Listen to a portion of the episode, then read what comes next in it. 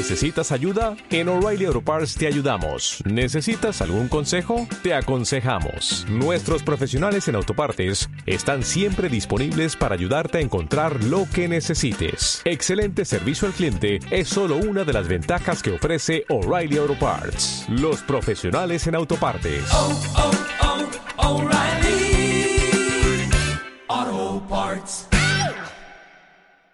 Hoy te quiero hablar de el más grande de todos los regalos que has recibido de parte de Dios.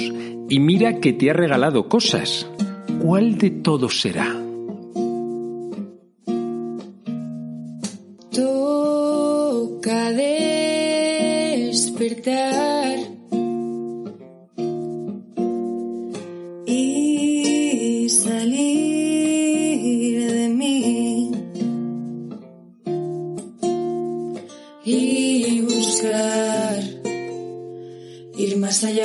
buenos días, yo soy el Padre Joaquín y esto es Al Lío, un podcast para gente despierta que quiere crecer, en el que te hablo de temas de fe, espiritualidad y estilo de vida. Bienvenido, bienvenida, estamos en familia.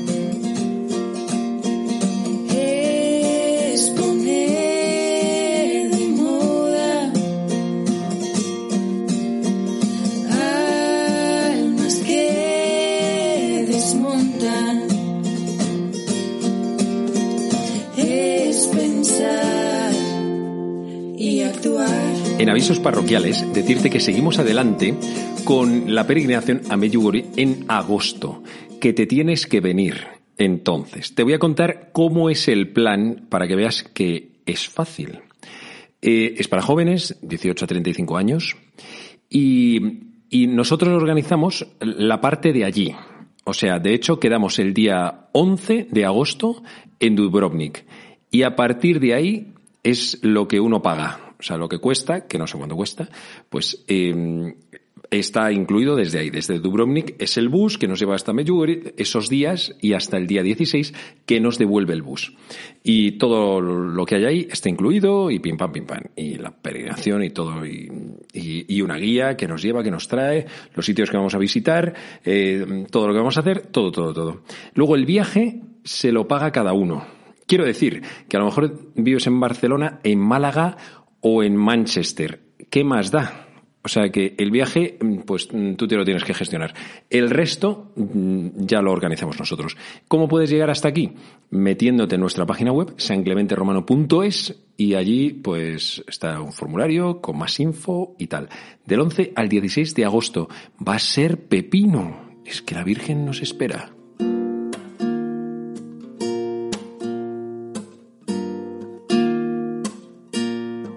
Son infinitos el número de regalos que hemos recibido de parte de Dios, o la misma humanidad, en toda la historia de la salvación. Basta con mirar hacia atrás y darnos cuenta de que Dios ha ido acompañando al hombre desde que existimos. Nos ha hecho cantidad de regalos, dádivas que Él ha querido darnos porque nos quiere, porque somos sus hijos, porque somos criaturas de sus manos.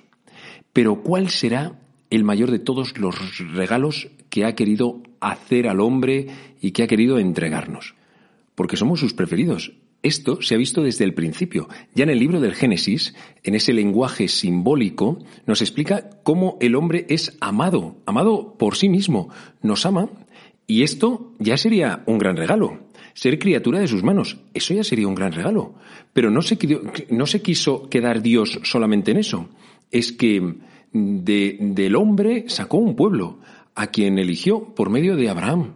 Y tampoco se quiso quedar ahí. Y fue lle- llevando y educando a ese, a ese pueblo e hizo alianzas con él y les dio unas leyes y le permitió que pudiesen adorarlo y tampoco se quiso quedar en eso. ¿Qué cantidad de cosas fue concediendo Dios al pueblo que él había elegido? Y por medio de él a otros muchos. Cantidad. Y sin embargo, no era eso. El mayor de todos los regalos no era ninguno de todos esos. Mira, te voy a leer un evangelio que nos lo que bueno, no nos lo explica directamente, pero nos va a iluminar sobre esto. Está en el evangelio según San Lucas, capítulo 9, 11 en adelante.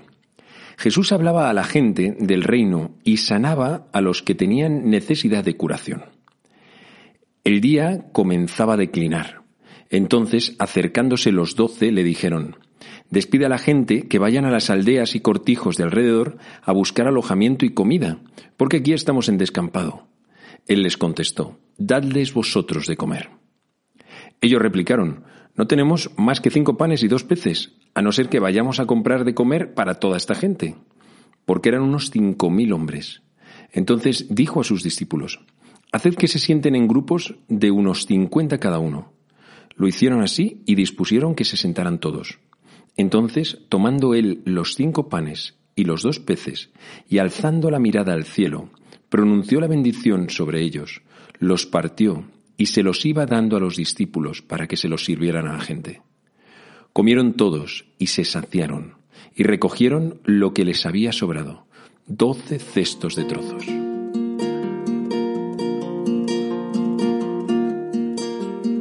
¿Qué de cosas importantes hizo Jesús en esos tres años de vida pública?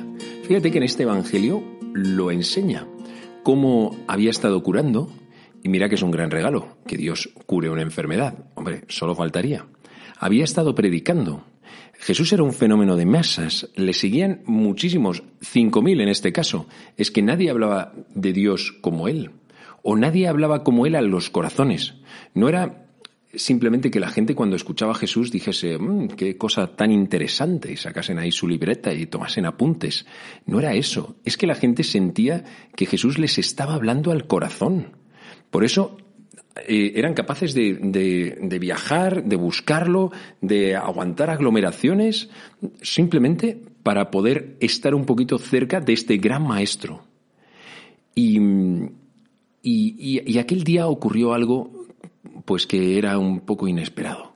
Y es que, pues, no tenían nada que comer. Y claro, Jesús no tenía un catering, ni, ni le iban acompañando gente con excesivos recursos o algo así. Entonces los apóstoles en ese momento son capaces de ver una necesidad. Eh, Jesús, oye, que es que mm, resulta que tienen todos hambre, tienen, despídelos, diles que se vayan a sus casas o que se vayan a las aldeas o a los cortijos de, de, cerca y pidan cosas de comer, porque nosotros solamente tenemos cinco panes y dos peces. Entonces es cuando Jesús hace este milagro de la multiplicación de los panes y los peces, que ahora te hablaré sobre ello, pero bueno, el caso es que mm, Jesús les da a todos de comer vuelve a ser otro regalo que Jesús hace a los hombres. Y, la verdad es que, vamos, que una cosa como muy espectacular, ¿no? Y sin embargo, tampoco este es el mayor de todos esos regalos. Fíjate cómo va acabando eh, el Evangelio que te, acabo de, que te acabo de leer. Jesús dice que tomó los cinco panes y los dos peces y alzando la mirada al cielo, pronunció la bendición sobre ellos, los partió y se los iba dando a los discípulos para que se los sirviera a la gente. ¿No te recuerda esto algo? Claro que sí, a la Eucaristía. Es que, es que en aquel momento Jesús pudo pensar, yo no sé si lo hizo o no justo en ese instante, pero pudo ocurrir que en ese momento Jesús dijese, bueno, yo no quiero simplemente dar a los hombres, a quienes vienen buscándome, cosas mías, quiero darme a mí mismo. No me basta con darles buenas palabras, no me das, basta ni siquiera darles curaciones o darles alimento. Necesito ser yo mismo quien se dé. Y entonces estas mismas, este mismo rito se repetiría el día de la última cena. Exactamente, alzando la mirada al cielo, pronunció la bendición sobre ellos, los partió y se los iba dando a los discípulos. En este caso, para que ellos lo repartiesen a los demás. Efectivamente, ¿cuál es el mayor de todos los regalos? Es el mismo Jesús. Y a nosotros esto se nos concreta en la comunión eucarística. Jesús entregándose a cada uno de nosotros. Por eso la Iglesia tiene tantísima estima hacia la Eucaristía. El Concilio Vaticano II dice que contiene todo el bien espiritual de la Iglesia, es decir, Cristo mismo. Ojo, todo el bien espiritual, o sea, el mayor de todos los tesoros que nosotros tenemos es la Eucaristía. Por eso lo cuidamos tan celosamente. No es una cosa más. Cuando nos acercamos a comulgar, estamos acercándonos al cielo. Estamos recibiendo al mismo Dios. Esto merece que estemos suficiente y sobradamente preparados. En nuestro corazón nunca seremos lo suficientemente dignos. Nadie puede aspirar a una dignidad tal que pueda recibir al mismo Dios. No es Él el que nos dignifica. Pero sí tenemos que estar preparados y bien conscientes de que el Señor nos está haciendo ese regalo. Ya no son cosas, ni siquiera su perdón que se nos da en el sacramento del perdón o, o la filiación, o sea, el ser hijos de Dios que se nos da en el bautismo o fortaleza que recibimos en la unción de los enfermos. No, no, es Jesús mismo. La Eucaristía es Dios que se te entrega.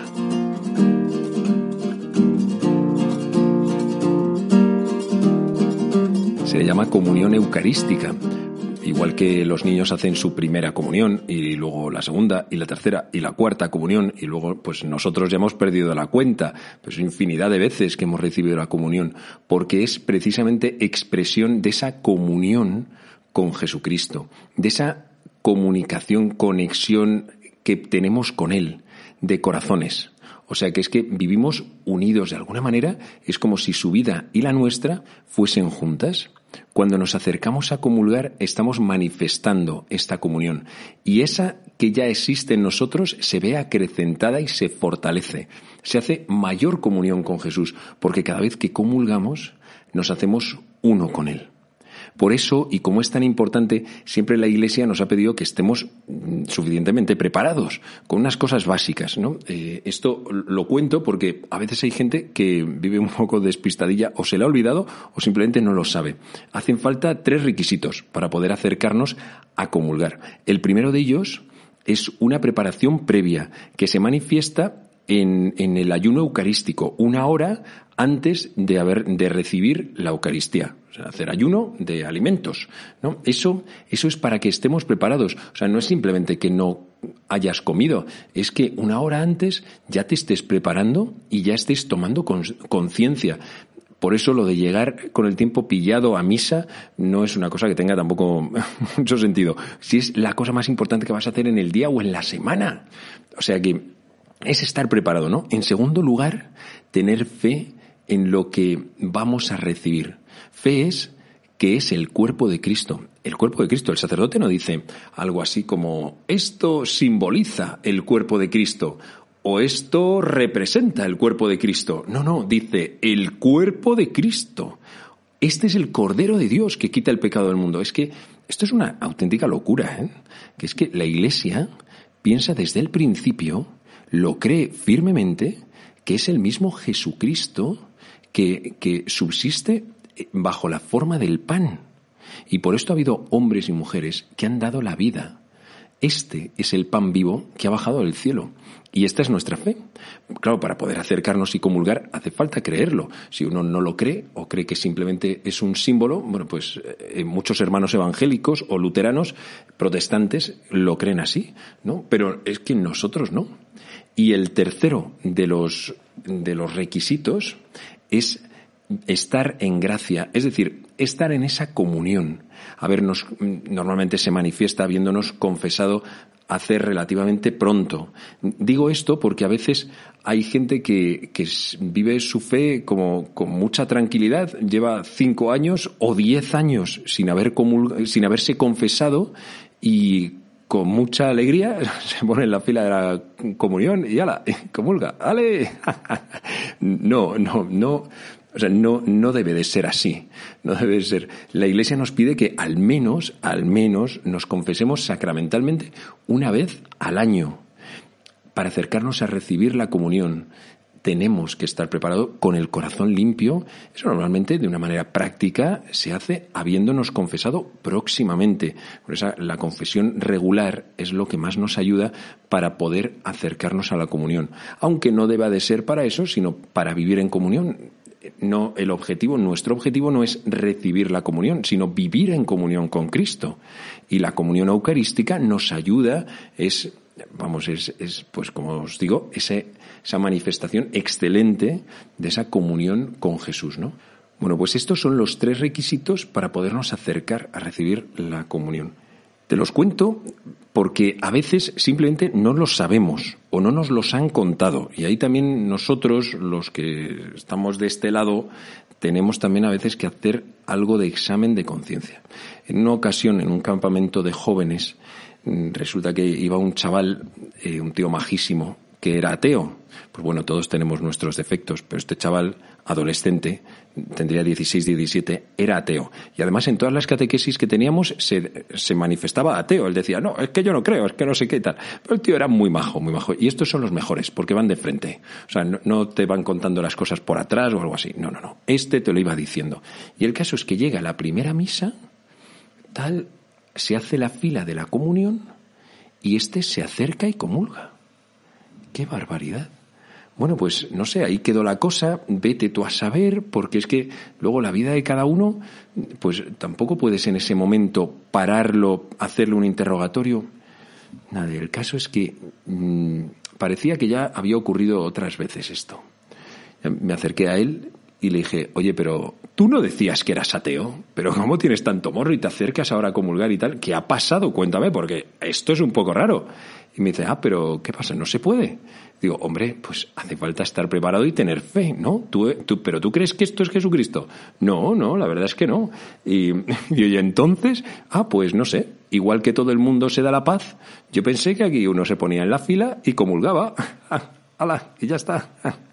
Es que, es que a veces es simplemente que no sabemos, que no nos lo han contado, no es maldad. Y yo estoy seguro de que el Señor lo tiene en cuenta eso. No hay maldad pero, pero sí hay desconocimiento. Por eso quería comentártelo, porque a veces simplemente se nos pasa. Y esto se ve en las parroquias con dolor, pues a veces mm, lo estamos notando, y en las bodas y en los funerales. Y notas que hay gente que se acerca, pero dices, oye, pero si es que está, no sé, a veces los sacerdotes lo notamos. ¿Sabes? Si una persona no comulga desde hace mucho tiempo, vamos, digo, no lo, lo notamos no, un poco por las formas, porque la gente se hace un poco un lío, y dices, bueno, pero no sé. En esto también hay dolor, ¿eh? Lo digo un poco con chascarrillo, pero, pero también hay dolor. Jesús ha corrido este riesgo. Él se ha encarnado precisamente en un abajamiento y nos ha salvado en su humillación. Y un descendimiento mayor ha sido permanecer en la Eucaristía. Podía haberlo hecho de otra manera, o sea que él podría haber hecho que, que el pan eucarístico brillase, por ejemplo. Es Dios, podía haberlo hecho, pero pues no, no, no ocurre. O sea, no es una cosa evidente. No, cuando una persona lo ve, lo que ve es un trozo de pan. Entonces es normal que una persona que no tiene fe no reconozca ahí a Jesucristo, igual que en aquellos tiempos, hace dos mil años, tampoco se le reconocía a Jesús. Veían a una persona especial, interesante, pero no veían, no veían ahí a Dios. Veían a una persona, solamente Jesús, Jesús de Nazaret. Que el Señor nos conceda fe para poder reconocer realmente las, a, Jesús en, el cuerpo, en, vamos, en, el pan, en el vino, en su cuerpo y su sangre, que se nos entregan en este más grande de todos los regalos que hemos recibido de parte de Dios. Hablarte también de los apóstoles, en aquella multiplicación de los panes y los peces. Qué buenos porque están atentos. Ellos habían detectado una necesidad y es que aquella gente, después de todo un día con Jesús, tenía hambre y necesitaban comer algo. Y la verdad es que tampoco tienen una solución. Saben cuál es la necesidad, pero sin una solución. Entonces, no, como no creen que se pueda dar una respuesta, hacen una propuesta a Jesús, oye, despídelos y que vayan a comprar su comida o su cena, porque es que si no les va a dar un, un bahío, es que se van a quedar sin fuerzas. ¿Qué ocurre? Que Jesús está aquí para romper esquemas, para romper nuestros propios límites mentales, creencias limitantes, todas esas veces que hemos dicho, no, es que esto no ha ocurrido nunca, esto no es posible. Bueno, pues a, a todas estas cosas Jesús les ha dado una respuesta, porque las cosas son imposibles hasta que ocurren. Y con Dios es muy habitual que esas cosas imposibles ocurran y se hace posible en la Iglesia lo hemos experimentado y lo experimentamos constantemente. Experimentamos esa impotencia ante, ante un mundo que, que cada vez nos es más adverso, hacia el atender a todos los que tenemos dentro. Imagínate los que no están dentro y todavía están fuera de la iglesia. Por eso la tentación de los apóstoles es decirle, eh, diles que vayan a otros lugares, o sea, que, busquen respuesta en otros sitios y, y un poco como abandonar la posibilidad de que ellos mismos sean quienes den el alimento que necesitan. A veces nosotros, con un poco de, desánimo y de desesperanza, podemos pensar que Jesús y que la misma Iglesia no puede dar respuesta a todos los anhelos de felicidad que tiene el hombre de hoy, o la mujer, vamos, que, que hace falta como un plus, que con la Iglesia, que con la fe, que con la Eucaristía, pues que no es suficiente. Y por eso, oye, que vayan a otros sitios, a otras aldeas, a otros cortijos, otros sitios espirituales o psicológicos o algo así. Vamos a buscar otro tipo de respuestas, porque esto no es suficiente. Y ahí mm, podemos tener incluso esa misma tentación los católicos en ocasiones, pensar que, que, bueno, pues yo quiero ser una persona espiritual, pero, pero evidentemente el camino no, no me lo va a dar la iglesia. Hay otros sitios que son como más espirituales, pero en la iglesia, pues a lo mejor no. Jesús está invitando a sus apóstoles, y esos somos nosotros, y aquí te pringo yo también a ti, no solamente yo somos cada uno de los que estamos ahora mismo escuchando eh, este audio, Jesús nos invita a arriesgar, que, que invitemos a la gente a ir a Él. Si es Él el que va a hacer el milagro, no lo tengo que hacer yo, lo hace Él. Yo no puedo, Él sí que puede. Y cuando soy capaz de abandonar y darle a Dios el control, entonces es cuando empiezan a ocurrir milagros.